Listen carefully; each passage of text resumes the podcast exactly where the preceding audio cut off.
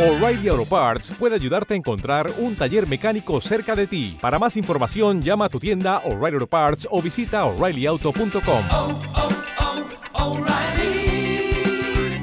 oh, Parts. Radio Éxito Educativo con Víctor Núñez.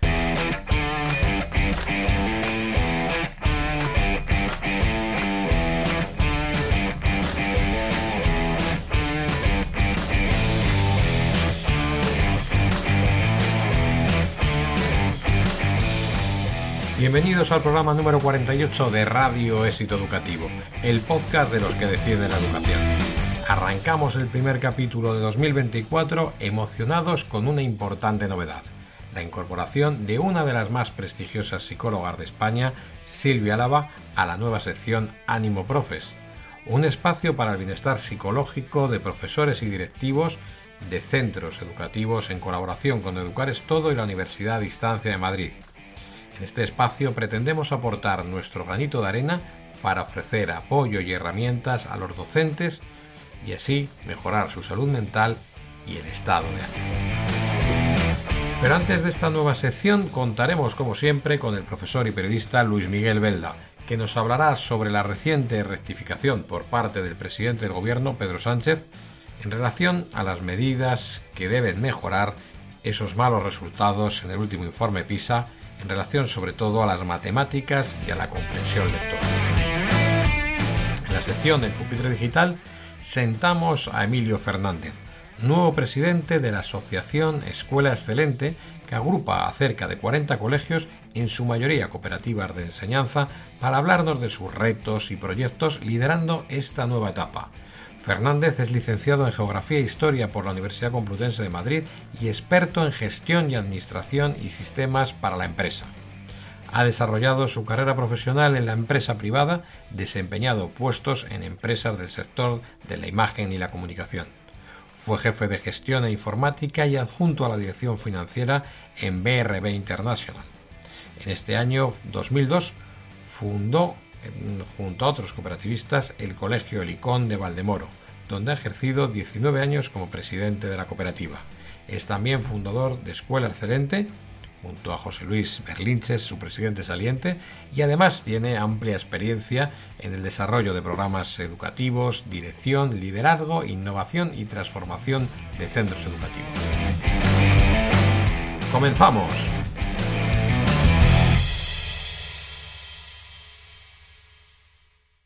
Desde el estrado, una visión global de la educación con Luis Miguel Benda.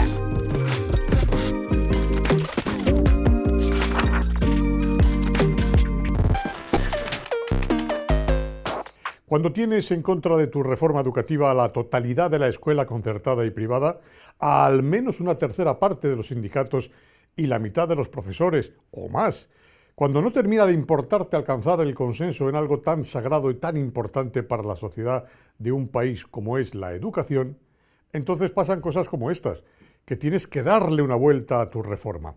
Esto es más o menos lo que ha tenido que asumir Pedro Sánchez, presidente del gobierno, que el pasado 21 de enero, durante un mitin del partido que dirige, anunció que en los presupuestos incluirá medidas para reforzar entre los alumnos españoles el aprendizaje en materias de matemáticas y de comprensión lectora, es decir, la lengua de toda la vida y la capacidad de enterarse de lo que uno lee. Bueno, y la anuncia porque el último informe PISA nos ha colocado en una posición realmente incómoda que se resume de este modo. Nunca antes la población española fue tanto al colegio como ahora y nunca antes sabíamos menos de lo elemental que son los números y las letras.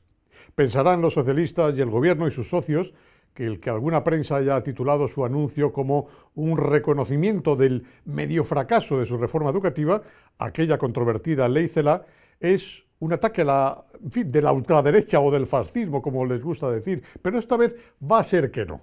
Todo esto empezó con el descabellado comunicado del Ministerio de Educación que valoró el informe PISA, destacando que los resultados, no siendo los mejores, no eran peores que los del resto de países.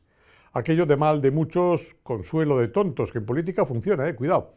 Hasta se dijo que la pandemia y el confinamiento estaban detrás de estos malos resultados, y bien luego se ha comprobado que no es así en verdad. Bueno, lo bueno de todo esto es que, curiosamente, lo que ha sido criticado y denunciado como lo peor de Pedro Sánchez, nuestro presidente, que es su constante y ya atávico cambio de opinión, en esta ocasión es lo que podría salvar a la educación o al menos no empeorarla. Pedro Sánchez admite con su anuncio, y esto es incontestable, que su reforma educativa, la que heredó Pilar Alegría, su probable sucesora, eso dicen algunos, no ha sido capaz no solo de mejorar el aprendizaje en estas materias esenciales, sino ni siquiera mantenerlas como estaban. Así que, bienvenidos estos anuncios que a buen seguro celebrará la comunidad educativa, ahora toda ella al completo, no solo una parte que sería su parte amiga como hasta ahora. Por una vez, celebremos todos, los ciudadanos, este nuevo cambio de opinión de Pedro Sánchez. A ver si al trigésimo cuarto cambio de opinión va la vencida y todos le entendemos de una vez por todas, lo que se conoce como comprensión lectora, ya saben.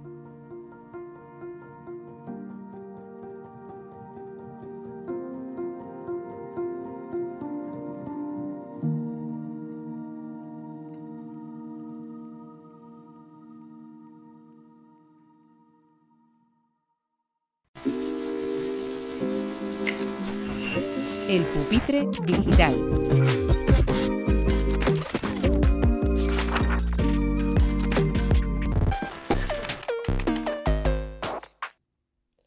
Bienvenidos al Pupitre Digital, bienvenidos al espacio de reflexión y entrevistas de éxito educativo, de radio éxito educativo y del canal de YouTube también eh, de éxito educativo. Eh, tenemos eh, hoy a Emilio Fernández, recién nombrado presidente de Escuela Excelente, una asociación que aglutina a un buen número de centros educativos, sobre todo eh, cooperativas, y, que, bueno, pues antes que nada, darte la enhorabuena eh, como nuevo presidente. y, bueno, pues Emilio, bienvenido y que queremos saber cuáles son tus eh, ideas en estos primeros pasos como presidente. Pues nada, muchas gracias por, por, por la invitación y por estar también en, este entorno también universitario que también pues, forma parte de, de la eh, educación superior ¿no? de, de, nuestro sector. ¿no? Y bueno, eh, efectivamente, más que nombrado, he sido elegido, elegido presidente de Escuela Excelente. Em, el, pues recientemente, eh, con fecha 31 de diciembre, pues nuestro hasta ahora presidente José Luis Berlinches, que es junto conmigo fundador de, Escuela Excelente, pues eh, ha decidido tomar, yo creo que pues la mejor decisión que, que, se puede tomar cuando cumple 65 años y lo puede hacer, que es jubilarse, ¿no? Y nuestros estatutos contemplan que el puesto de, que el cargo de presidente es el único que no puede quedar vacante y por tanto pues el día 30 de noviembre hicimos elecciones dentro de nuestra asociación y salí elegido por unanimidad presidente. Y bueno, pues eh, yo eh, ya ocupaba el cargo de vicepresidente y he vivido no con tanta dedicación como como José Luis eh, he vivido pues, el, nacimiento de Escuela Excelente y todo su crecimiento, toda su trayectoria. Y ahora pues, eh, pues nos proponemos, eh, junto a la comisión directiva, pues, continuar evidentemente pues, la labor, pero sobre todo pues, acometer una etapa ilusionante, que es la etapa de, crecimiento de, Escuela Excelente, de expansión, Escuela Excelente es una asociación nacional de, centros de, enseñanza y, tanto de, eh, colegios de 0-18 como colegios de, o centros de formación profesional. Y que durante estos años, aunque es de, ámbito nacional, pues ha ocupado, ha, ha, ido agregando, sumando colegios fundamentalmente de Madrid, o todos de Madrid. ¿no? Y ahora nos, nos, hace ilusión pues, eh, acometer una nueva etapa en la que Escuela Excelente pues, se abre a otras comunidades autónomas y empezamos muy pronto con la Comunidad Autónoma de Murcia y bueno, pues vamos a ir creciendo ahí no solamente en colegios dentro de Madrid, sino también en otros colegios, porque creemos, o sea, la filosofía de Escuela Excelente y el ADN de Escuela Excelente está en la, interconexión entre centros, en crear una red de centros, una red con doble significado, ¿no? una red, eh, lo que es una malla de interconexión entre docentes, profesionales, tanto equipos directivos como docentes, pero también una, una capa de protección ¿no? para, para, y de apoyo para, para, los colegios, esa red que tenemos que tener. Y bueno, pues ahí estamos, ¿no? Eh, em, eh, pues aún hay mucho trabajo por hacer, pero evidentemente vamos a seguir con nuestro trabajo de relación con la administración, de eh, conexión, por supuesto, y relación con las otras patronales, de defensa de los intereses fundamentalmente de la educación concertada y luego, pues, vamos a abordar un, un, proyecto importante de formación de equipos directivos ah, y de eh, expansión también de la red de docentes que pertenecen a la Escuela Excelente. ¿no?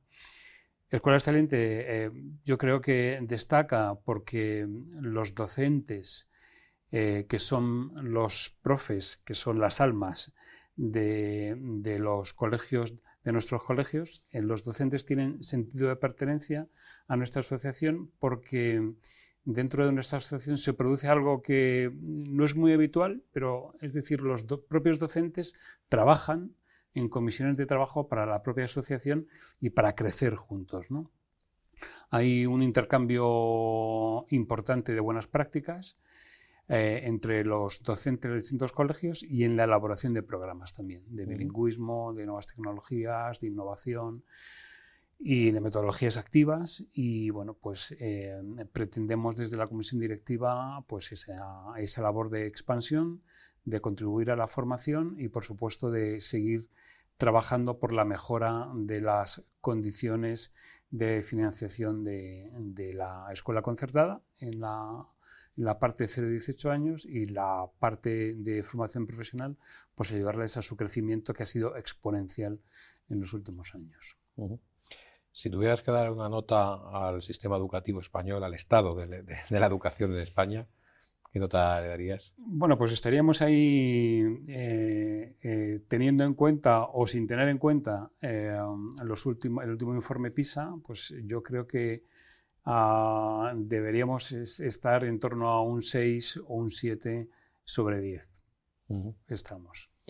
Y bueno, has sacado a colación el famoso informe PISA. También es verdad que, el, informe PISA a nivel país pues nos pone en una situación de, pues de, de necesita mejorar. Hmm. Eh, bastante, pero sin embargo a nivel de comunidades autónomas hay muchas diferencias. Eh, vuestro entorno sobre todo, ¿no? Y también en tu labor también eh, anteriormente, ¿no? En la gestión de, un, de una gran cooperativa es en Madrid. ¿Por qué esas diferencias tan grandes entre comunidades autónomas desde luego también vamos a quedarnos también con lo bueno, ¿no? Castilla, León, Asturias, Cantabria, incluso Madrid también algunos resultados son buenos. Sí, Madrid eh, está ahí dentro de las, de las cuatro o cinco primeras comunidades autónomas en el, en el, en el ranking. Eh, bueno, pues eh, yo creo que todo esto depende tanto de, de la implicación de, de, la comunidad educativa el, sector de la educación, algo que tiene que es muy importante, que es que necesita de la implicación de todos los agentes eh, que trabajan en el sector. Eh, en nuestro caso, eh, desde las instituciones, la política, los equipos directivos, los docentes, las familias, Yo creo que es súper importante, ¿no? Pero no solamente a ese nivel, sino incluso Em, necesitamos eh, esa implicación. ¿no? Y en Madrid, ayer yo eh, distribuía un informe em, que ha publicado Ismael Sanz, en el que habla de eh, pues, el éxito de los alumnos aumenta cuando aumenta la implicación y el interés de las familias en ver cómo va su hijo. ¿no? Yo creo que eso es importante. ¿no? En comunidades autónomas donde eh, se fomenta eh, la participación de las familias, la formación de los docentes, la elaboración de planes de innovación educativa y de metodologías activas por parte del profesorado y donde eh, eh, no se renuncia a, las metodologías activas, al trabajo por competencias, pero se lo hace, se hace que esas metodologías activas y ese trabajo por competencias coincidan también con la educación como se la ha llamado hasta ahora o se la llama algo más tradicional, ¿no? pero sin darle el sentido peyorativo a lo tradicional, en esas comunidades autónomas yo creo que es donde al final eh, pues, eh, mm, existe una mejora en los resultados. ¿no? Y todo esto también hay que verlo de manera relativa, ¿no? porque las mediciones de los informes eh, PISA, como otro tipo de evaluaciones que son importantes, las evaluaciones son importantes, pero siempre se hacen con una foto fija en un momento determinado, con un alumno determinado. ¿no? que está en ese momento con unas circunstancias determinadas, en un barrio determinado, en un centro determinado y no a comunidad autónoma determinada. ¿no? Esa foto fija a veces puede fallar, puede fallar. ¿no? Entonces, bueno, yo creo que lo importante es em, que haya esa implicación, que haya esa conexión entre todos los agentes que provocan el cambio en la educación y bueno, al final, donde se produce ese trabajo en comunidad es donde yo creo que hay una mejora de resultados evidente. ¿no? Mm. Eh, si tuvieras, eh, ahora mismo te nombraran ministro de, Educación mm, o consejero de educación, como, quieras, pero me gustaría tu visión también nacional, ¿no? como eh, nuevo ministro de Educación, ¿cuáles serían las primeras medidas a tomar? Pues hombre, yo, creo que es una, es una respuesta fácil, ¿no? que, que pues muchas de las eh, personas implicadas en el, en el, mundo de la educación y de los que amamos la educación, pues daríamos. ¿no? Y yo creo que es algo fundamental y es conseguir un pacto educativo. ¿no? Yo creo que eh, no solamente yo, sino pues, cualquier persona que eh, está ahora mismo ejerciendo un cargo dentro de la comunidad educativa, ya sea el director de un centro, ya sea el coordinador de un departamento, sea el consejero de una comunidad autónoma o sea un ministro, lo que necesitan es que no cambien las leyes porque cambian los políticos. Eh, hay una parte fundamental de las leyes educativas que son las que se refieren al, modelo educativo, a la innovación educativa y otra parte que es a la organización educativa. Yo creo que tenemos que ser capaces, si yo, si yo fuera ministro, tendríamos que ser capaces de separar lo que es la organización educativa de lo que es eh, eh, el, proceso educativo, el modelo educativo. Yo creo que en el 80 o 90% eh, de las cuestiones del modelo educativo podemos coincidir los agentes de la educación, tanto los políticos como los educadores, como los, los equipos directivos o los docentes. Tenemos que ser capaces de crear un modelo educativo, de crear una ley educativa que sea casi definitiva no para cuatro años, sino para quizá ocho, doce años y que luego se vaya renovando. Y luego la organización educativa, lo que tiene que ver más con planteamientos políticos e ideológicos, separarlo en una ley de organización. Yo creo que eso sería lo primero que haría, ¿no? intentar eh, llegar a un, a, un, pacto educativo entre todos. ¿no? Creo que es fundamental. ¿no? A veces se nos regalan los oídos con estas cosas del pacto, del consenso, pero es que es fundamental y además lo estamos viviendo hoy día en, la política. ¿no? Es decir, tenemos que llegar, tenemos que ser capaces de llegar a un pacto y no solamente para cambiar un artículo de la eh, Constitución y hablar de, personas con discapacidad, ¿no? cuanto antes mm, eh, eh, hablábamos de otra cosa. ¿no? Es decir, que yo creo que el, pacto y el consenso tenemos que ser atrevidos, valientes y tenemos que ampliarlo, ¿no? porque es fundamental, porque si no, no funciona la sociedad. Mm. Eh, dentro de, los debates eh, eternos educativos y que más controversia también suelen generar, está el modelo mm, de centro concertado. ¿no? Incluso pues, hay quien lo ve como que la proliferación o, una buena salud del sistema educativo o de la, o de la enseñanza concertada va en detrimento de la enseñanza pública. ¿Cuál es vuestra visión sobre los conciertos? Y luego también me gustaría preguntarte cómo ves también eh, el que, digamos, ampliar los conciertos a etapas que ahora mismo no están concertadas, como puede ser, o que se han quedado muy estancadas en la formación profesional y el bachillerato. Pues eh, yo, vamos, eh, nosotros somos pues fieles defensores, lógicamente, del modelo de la enseñanza concertada, porque es un principio básico de, libertad y de elección de centro por parte de las familias. En su momento, ¿eh? hace eh, cuando el sistema pasó de la educación subvencionada a la, educación concertada, eh, en su momento y ahora los centros concertados ejercen un papel fundamental en la red y en la estructura de, la educación de las comunidades autónomas y a nivel nacional. ¿no? Ejercen un papel fundamental porque sirven como utilidad pública Em, sirven para eh, poner a disposición de las familias plazas escolares y, por supuesto, sirven también para garantizar que las familias puedan elegir en qué tipo de centro eh, quieren estudiar sus, hijos o quieren llevar a, sus hijos. Yo creo que eso es fundamental.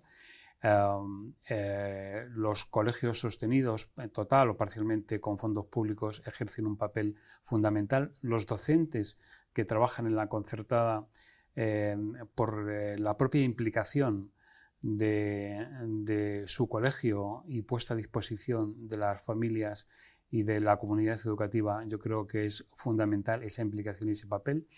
Y bueno, pues eh, además es algo yo creo que también que tenemos que acostumbrarnos ¿no? a convivir. Yo creo que en este momento eh, España tiene una red de educación fantástica, tiene un sistema de educación pública magnífico.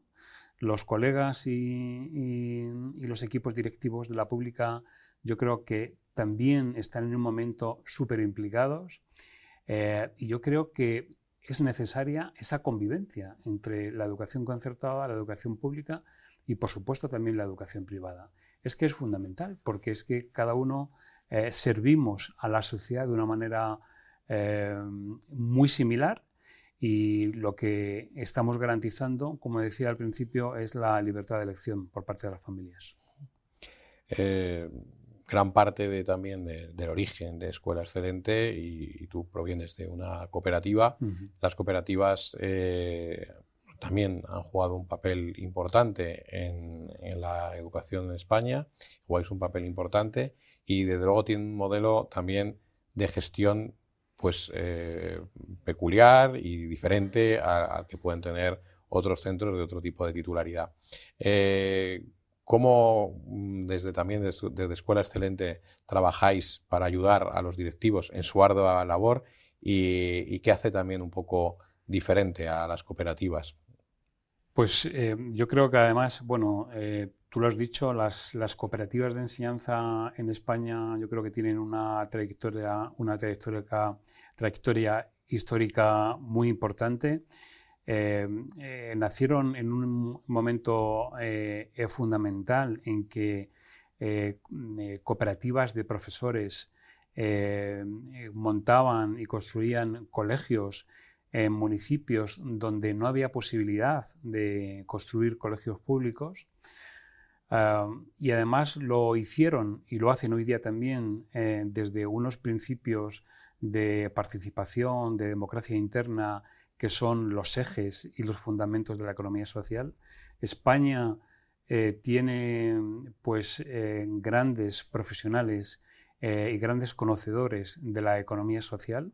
Hay muchos centros cooperativa de la inmensa mayoría de profesores, hay muchos centros también que son de padres y pues yo creo que eh, forma parte también, eh, es decir, la economía social de la educación en valores, es decir, desde La, eh, los, centros tienen que cada vez más eh, irradiar valores propios de la educación hacia afuera ¿no? y no coger valores de, de la sociedad e importarlos ¿no? y, y, transmitirlos a los alumnos. Tenemos que ser los centros los que irradiemos esos valores que son propios de la educación hacia afuera, ¿no? porque tenemos que ser agentes del cambio. Pues desde la economía social, desde las cooperativas, eh, se ejerce un trabajo fundamental en esa irradiación de valores hacia afuera. Yo estoy convencidísimo que eh, cada vez es más importante que los colegios sean agentes del cambio en un momento muy difícil, en un momento muy complicado para las nuevas generaciones, en un momento en el que la emancipación es cada vez más complicada. Eh, el papel de los centros escolares, eh, sean públicos, sean privados, sean concertados, en la sociedad es fundamental, porque tienen que ser transformadores de la sociedad y también del paisaje. Y desde los valores del cooperativismo y desde los valores de la economía social, de la participación, del trabajo en común, de la colaboración, yo creo que es como verdaderamente se va a conseguir esa, esa intervención en el entorno, ¿no? como agentes del cambio. ¿no? El, el, modelo de dirección y de gestión de una cooperativa pues tiene un consejo rector por un lado y un equipo directivo por claro. otro. Eh, ¿Cuál es eh, la visión un poco que, que, promovéis desde la asociación y también cuál es la tuya? Eh, que es complicado el, el, sí, el, sí, sí, ese doble modelo que a veces desde fuera eh, cuesta un poco entender y que es muy diferente al que pueda claro. tener un centro claro. eh, privado eh, de titularidad mm, o sea, mm, no religiosa, eh, que también tiene un poco un modelo hmm. también diferente. Eh, ¿Cuál es eh, la visión que tenéis vosotros claro, de, del directivo de vuestros a, centros? Ahí sí que en las, las cooperativas sí que tienen pues algo distinto al resto, ¿no? Es decir, hay en las cooperativas, en los colegios cooperativa, normalmente, normalmente hay dos equipos de gestión, el consejo rector, que así es como se suele llamar el equipo directivo empresarial de las cooperativas, el Consejo Rector, y luego el equipo directivo que lo suele elegir el, Consejo Rector. No en todas las cooperativas, pero lo suele elegir. ¿no? Uh, el Consejo Rector es quien gobierna la cooperativa entre las asambleas y es el que representa la titularidad. ¿no? Es decir, como eh, si en un centro religioso, pues la titularidad la ejercen, eh, digamos, pues en el caso de que sea una orden, por ejemplo, la orden, en el caso de, de los colegios que están eh, bajo titularidad de una cooperativa de profesores o de padres, es el Consejo Rector el que ejerce esa titularidad. Y es el Consejo Rector el que tiene que marcar el objetivo del cole que queremos. ¿Qué colegio queremos? ¿O qué eh, estudiantes o qué personas queremos que salgan? ¿Cuál es el modelo de estudiante que queremos que salga de este? De, ¿Cuál es el perfil de estudiante? ¿no? Y es quien debe encargar el equipo directivo que ponga en marcha los programas necesarios para que se desarrolle ese cole que queremos. ¿no? Pero, claro, no de manera aislada o autónoma. ¿no? Es fundamental que se alineen de una vez eh, los eh, requerimientos o, o, que se alineen los equipos directivos eh, pedagógicos y equipos directivos más empresariales, los consejos rectores, para, para, conseguir los objetivos de la cooperativa. Las cooperativas tienen, por supuesto, el objetivo de servir, eh, es un servicio público, en las cooperativas de, enseñanza, pero también tienen el derecho a ser eh, empresas económicamente solventes y rentables. ¿no? Aunque luego el beneficio recaiga de nuevo en, la, en el proyecto, en la cooperativa, ¿no? pero tienen ese, ese deber ¿no? de ser eh, empresas económicamente rentables y por eso es fundamental que los equipos, que los consejos rectores cada vez estén más preparados y eh, tengan su formación en economía social, su formación en, en empresa, en emprendimiento, eh, porque es fundamental ¿no? que son muchos de nuestros colegios, son colegios que, que pueden pues, estar eh, eh, pues, manejando eh, pues, presupuestos altos, ¿no? que están equiparados a una pequeña, mediana, incluso gran empresa. ¿no? Yo creo que es fundamental que se organice y que se dirija con, con criterios de sostenibilidad económica, social, medioambiental, ¿no? Es fundamental, ¿no? Porque es apasionante, porque estamos trabajando con personas, para personas, pero también tenemos que trabajar para la personalidad jurídica de los coles que son, que son las cooperativas, ¿no? Entonces, bueno, hay que hacer esa, ese doble, esa doble dirección que al fin y al cabo deben ser paralelas y alineadas, ¿no? con independencia. Uno de los grandes problemas a los que se enfrentan los centros educativos españoles es el descenso de la natalidad, el reto demográfico. ¿Cómo también lo estáis afrontando? Me, me consta que tú eres un gran defensor y creyente en el marketing educativo. Eh, claro. ¿Cuál es la visión que tenéis también? en, ¿Cómo ayudáis también a los centros? El, el descenso de la natalidad es algo que, que ya veníamos, eh, veíamos venir desde hace muchos años y que, y que va a continuar. Y que va a continuar mientras sigamos eh, con, esta, con, esta, con esta crisis eh, y mientras sigamos pues, con perspectivas no demasiado buenas para las nuevas generaciones. ¿no? porque eh, la natalidad también eh, y que una pareja se anime a, tener hijos, pues también depende un poco de, lo que viene próximamente, de, las, de, la, de, la, perspectiva que tiene como familia y sobre todo también de su economía. ¿no? Si no se produce una emancipación, pues evidentemente, o no se puede producir, pues es difícil que, esa familia se pueda animar a, a tener hijos. ¿no? Entonces, eh, nosotros pues eh, lo asumimos lógicamente desde, desde mm, Escuela Excelente de nuestros coles, pues con preocupación, pero también con el interés de mm, eh, crear pues los espacios apropiados para que acojamos a la gran mayoría de mm, las, de las nuevas generaciones pues si es necesario, con, pues, eh, reduciendo esas ratios que también Escuela Excelente también fue de las primeras organizaciones que pidieron una reducción de ratio, es decir, hay menos alumnos, reducimos ratio, gana el sistema educativo, ganan las familias, ganan los alumnos y, bueno, y podemos eh, seguir manteniendo abiertas el mismo número de unidades.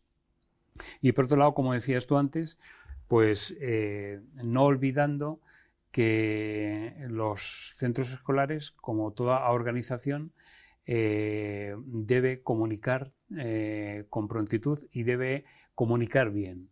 el marketing educativo sirve para eso, es decir, sirve para transmitir de manera eficaz los valores que hay en un cole. Sirve para transmitir de manera eficaz cómo somos qué hacemos en el cole y cómo lo hacemos, ¿no? cómo trabajamos con los alumnos. ¿no? Pero si no hay un proyecto educativo potente, si no hay alma, si solamente es papel de regalo y las familias cuando quitan el papel de regalo se encuentran algo que está vacío, pues evidentemente el marketing educativo no sirve. ¿no? Pero como la gran parte de los centros, de los colegios, tienen esa potencia de proyecto educativo, tienen muchas cosas que transmitir a las familias, pues nosotros les, ayudamos a, saber transmitir. ¿no? Y yo creo que eso es eh, algo fundamental. ¿no? Entonces, bueno, pues hay que asumir el descenso demográfico con la crisis de natalidad, pues con valentía, con profesionalidad, eh, sabiendo que ahora estamos en ese momento y creando las condiciones apropiadas para acoger no solamente a los pocos que ahora llegan, sino a los que en un futuro puedan llegar con, más eh, asiduidad. Por último, la pregunta con la que cerramos siempre el pupitre digital es ¿cómo crees que debería ser el mejor centro educativo del mundo, el mejor colegio del mundo? Pues el mejor cole del mundo eh, yo creo que es el cole que eh, entusiasme a, sus alumnos, el cole que cree eh, y que las condiciones idóneas para hacer ciudadanos implicados con su sociedad, un colegio que sepa, como decíamos antes, intervenir en el entorno, que sepa irradiar hacia afuera, hacia la sociedad, los valores propios que se enseñan en la educación y un colegio que cree las condiciones idóneas para que el alumno eh, sea protagonista de su aprendizaje, pero por supuesto sin olvidar el papel fundamental del docente y de los equipos directivos. Eh, un colegio en el que pues, eh, los alumnos sepan eh, para qué están aquí y, por supuesto, no olvidemos que debe ser también un colegio que eh, enseñe no solamente competencias, sino también contenidos, en un entorno cada vez también más digitalizado y más en el que interviene de manera eh, más acuciante eh, pues la inteligencia artificial, pero sabiendo que tenemos que ser nosotros los inteligentes y que sepamos utilizar esa inteligencia. Así que un interno, un colegio que sepa y que influya y que cambie, eh, que sea agente del cambio de la sociedad a mejor. Pues muchísimas gracias.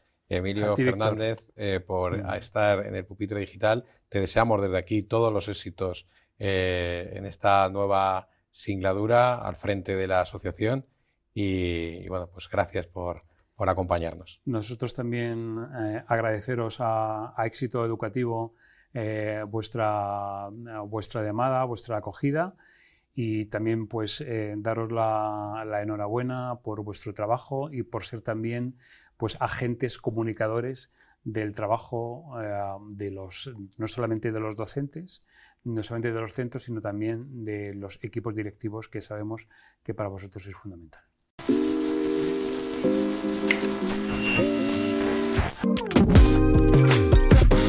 Ánimo Profes es un espacio para el bienestar emocional de profesores y directivos, con Silvia Álava. Hola, soy Silvia Álava, soy psicóloga sanitaria y educativa y doctora en psicología clínica y de la salud. Y quiero daros la bienvenida a este podcast de salud mental para los docentes que hemos creado junto a Éxito Educativo para hablar de la salud mental con todos vosotros y vosotras, los profesores, las profesoras y los directores de centros educativos. ¿Por qué? Bueno, pues porque sabemos, después del estudio que hemos hecho, este primer estudio de salud mental de los docentes en España en el año 2023, con 3.700 personas, todas profesores y profesoras, bueno, pues que la salud mental no es que la tengamos del todo bien. De hecho, el 38,4% eh, de las personas que han participado en ese cuestionario nos han comentado que cumplirían esos criterios diagnósticos para en estos momentos tener una depresión. Y un 37% tendrían rasgos de depresión, una depresión leve, aunque todavía no estén cumpliendo todos estos criterios diagnósticos. Por tanto, ¿qué es lo que nos hemos propuesto desde éxito educativo? Vamos a hacer un espacio donde podamos hablar de cómo cuidar la salud mental, porque es algo que es tremendamente necesario para todos, pero más cuando estamos trabajando con personitas, con nuestros alumnos y nuestras alumnas. ¿Por qué? Porque sabemos que la labor del docente no es solamente la transmisión del conocimiento, de cojo, doy mi clase magistral de matemáticas, de lengua, de latín, de física, de lo que me toque, sino que hay una parte muy importante que tiene que ver con el cuidado del alumno y sobre todo esa parte emocional. Hemos comentado que la salud mental de los docentes está afectada con ese 38,4% de docentes que en estos momentos cumplirían criterios diagnósticos para depresión.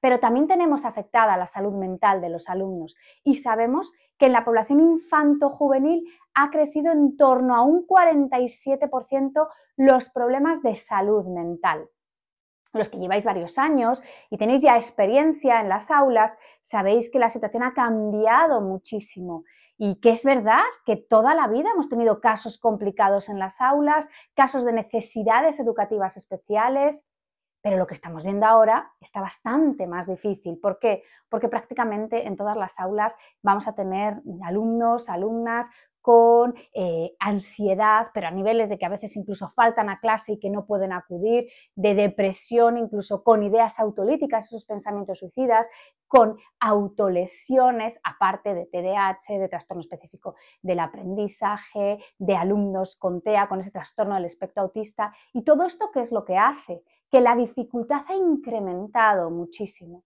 Y precisamente la definición de salud mental lo que nos dice es que para mantener la salud mental lo que tenemos es que sentir que tenemos las suficientes herramientas para solventar con éxito nuestra situación del día a día. ¿Qué es lo que ha ocurrido? Bueno, pues que la situación del día a día, tal y como estamos comentando, está incrementando muchísimo la dificultad. Sin embargo, esta parte de las herramientas que necesitamos para poderlo solventar no nos las está dando nadie. Por eso nos hemos eh, propuesto crear este espacio para poderos dar y gestionar ese tipo de herramientas. Porque tal y como hemos dicho, es que nosotros además en el aula tenemos que ayudar a que los alumnos en determinados momentos corregulen sus emociones. ¿Qué es lo que ocurre? Que la parte que regula las emociones, la parte del cerebro, que es esta de aquí, del lóbulo prefrontal, lo que se llama la función ejecutiva caliente, no termina de madurar en torno hasta los 25 años de edad. Por tanto, los niños, las niñas, los adolescentes necesitan que en un determinado momento sean sus adultos de referencia, que vale, generalmente suelen ser papá o mamá, los que ayuden a corregular las emociones. Pero es que ¿cuántas horas están en, durante en las clases? ¿Cuántas tiempo están en el colegio, en el instituto? Muchas horas, ¿verdad? Y ahí somos los profesores quienes ayudamos a corregular las emociones. Y es muy complicado que podamos hacer esto si nosotros previamente no estamos bien, no estamos del todo regulados. Y para eso es fundamental cuidar nuestra salud mental. Por eso os damos a todos y a todas la bienvenida a este espacio para cuidar la salud mental del docente.